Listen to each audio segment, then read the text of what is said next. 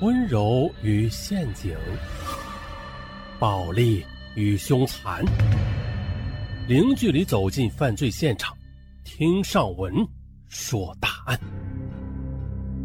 本节目由喜马拉雅独家播出。本期的案，研究生大盗案。啊，说的是一起啊，这个研究毕业生戴文，他曾经是某电视台人力资源部的经理呢，还是还担任过企业的高级经理，一夜之间居然蜕变成了江洋大盗，这这这这究竟是咋回事啊？从头细说。二零一二年二月十八日，无锡一家公司的贵品仓库失窃了，失窃的物品。有金碗、金条等贵重物品四十余件，总价值啊近百万元。案发后的无锡警方是奋战四昼夜，终于的在南京将大盗戴文给抓获了，并赴湖北仙桃追回了全部赃物。二零一二年二月十九日夜的三幺二国道，湖北省仙桃市毛嘴镇的红旗村拐弯处，隔着一条小河。岸边站着六十多岁的戴老汉，他正在等待他的小儿子戴文呢。昨晚他接到戴文的电话，说今晚要回家，让他在这等着他。他就问儿子为什么不到家里去啊？可儿子说有急事来不及。好吧，戴老汉就在这等着。早春时节，寒气逼人呢，戴老汉冻得鼻涕也直往下掉。小儿子戴文已经好几年没有回家了，好不容易说要回来，却如此匆匆。哎呦，该不会是出了什么事儿吧？他隐约的有一丝不安。夜深了，河面上腾起一层薄雾，戴老汉又打了个冷战，双臂紧抱胸前。此时呢，他的怀里揣着一沓百元大钞，儿子在电话里要他准备一万块钱。啊这是他和老伴儿从牙缝里省出来的。村里人都说儿子在外边做生意呢，发了大财，可是不知怎地还要向他要钱呢？想必应该是遇上什么难事了吧？在仙桃乡下这个偏僻的小村里，这位戴老汉也算是断文识字的了。家里虽然穷吧，但是两个儿子一个女儿都是读了书进了城的。特别是小儿子戴文，他考上武汉的一所名牌大学，还戴上了硕士帽，这着实的让他在村子里是风光了一阵子。按老汉的话讲，这就是祖坟上冒青烟了。戴文硕士毕业之后的，先到深圳工作，后来又娶了个武汉姑娘，有了儿子。他应聘到了武汉一家电视台当部门头头，还买了商品房。可不知怎的，后来又扔下了老婆孩子，独自的跑到江苏南京，一去就是两三年，连个面儿啊都没见着。此时三幺二国道上不时的有汽车驶过，终于的一辆小轿车在河的对面停了下来，看到了拉开车门的正是他的小儿子戴文，手里还拎着一只沉甸甸的黑包。哎，小文，我在这儿呢，你快过来。儿子马上就奔四十了，在戴老汉眼里，他却仍然是个孩子。爸，我马上就要走，不过来了。戴文似乎有些慌张，两眼是东张西望的，好像是在防着什么。戴老汉呢，则小心翼翼地跨过堤坝，戴文迎了上来。爸，那这是我做生意赚来的黄金。戴文把一个沉甸甸的电脑包递给了戴老汉。啊，做生意能赚得到黄金？戴老汉有些疑惑。啊，就是用黄铜冒充黄金弄来的金首饰。哎呀，你怎么能够干这种事儿啊？这是违法的，你要坐牢的。戴老汉吓坏了，双腿直打颤。儿子不学好，这不是老人愿意看到的。啊，爸，我知道了，这是我的第一次，也是最后一次。你老放心啊，就这一回。接着，戴文要戴老汉把东西就埋在自家的菜园里，并且啊只能告诉橘子一个人。啊，这橘子就是戴文的老婆。戴老汉叹了一口气呀，又从怀中掏出带着体温的百元大钞，默默的递给了儿子：“爸，你先走吧。”戴文收好钱，对戴老汉说：“戴老汉挥了挥手，什么也没说，转身的就默默离开了。河面上的雾更浓了，他心里也是阴沉沉的。望着父亲步履蹒跚的背影，戴文眼中有一丝泪光。这次一别啊，不知何时才能够看到父亲。他看着父亲过了河，背影。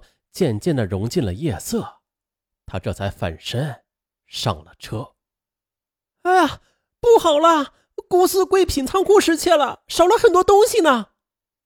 二月十八日清晨六时的，仓库保管员小红在上班的时候发现，哎呀，通往贵品库的防盗门被人给撬了，贵品库里边一片狼藉，原本摆满货架的金碗金块啊，也是不翼而飞，而地上也是散落着大小不一的包装盒。小红见此啊，大喊着跑下了楼。这家公司隶属于南京的一家单位，仓库里边存放的都是直销产品。接到仓库报告，一位副总心急火燎的赶到无锡。副总到现场一看，觉得此事非同小可，随即的就拨打了幺幺零报警。于是，无锡竹辉派出所接到了幺幺零的出警指示。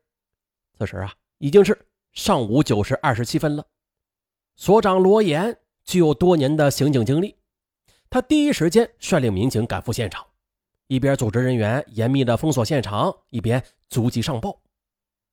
此次失窃公司的经营范围是很广的，既有珠宝首饰、工艺品，又有化工产品等等，可以用“包罗万象”四个字来形容的。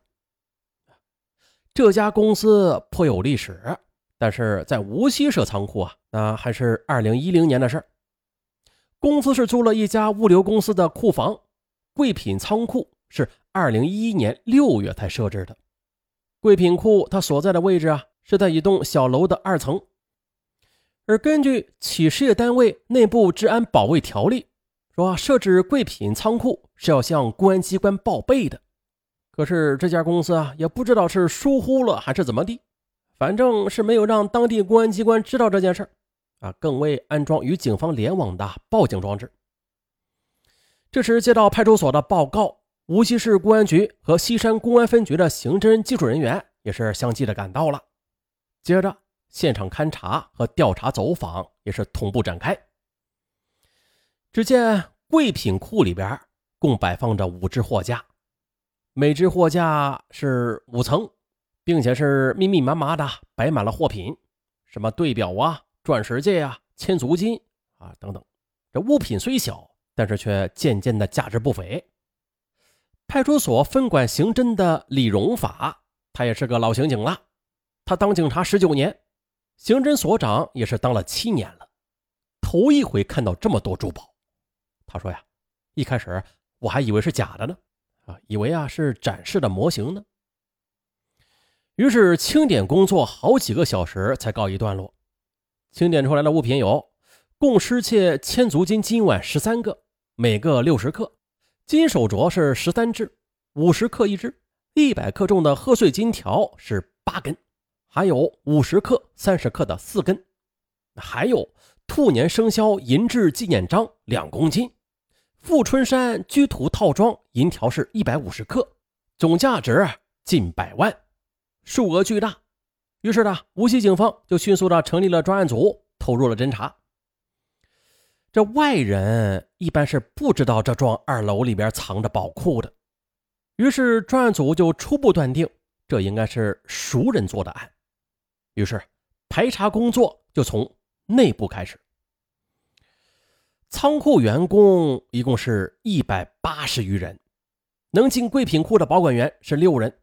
啊，两个人一个班从上午九时半到凌晨二时都是有人值守的，中间有七个半小时是真空。经过逐一走访摸排，这六个人的作案嫌疑就一一的被排除了。很快的，其余人员的作案可能也都被一一排除。贵品库共是装有四只电子监控探头，其中两只被人破坏。从其他两只录下来的画面可以看到，二月十八日凌晨四时五十六分的，这防盗门动了一下，然后呢，防盗门就不时的抖动，直至五时三十八分，门被推开了。只见呢，一个黑衣人一只手遮挡住脸，进入了贵品库。接着，在现场勘查中，技术人员就发现了。贵品库的防盗门不堪一击，如果是惯偷的话，那几分钟就搞定了。可是这个盗贼撬防盗门是整整花了四十二分钟，很显然的，这就是一个笨贼，也就是说啊，很可能是初犯。接着，在仓库外围的监控录像里边可以看到，早上六时二十分的一名貌似清洁工的人走出仓库大门，此人长发披肩，黑衣黑裤。一只大号的黑口罩把脸部是遮得严严实实的，再就是肩上又扛着一把长柄的竹扫帚，手里拎着两只包，死沉死沉的，晃晃悠悠的走到了围墙边。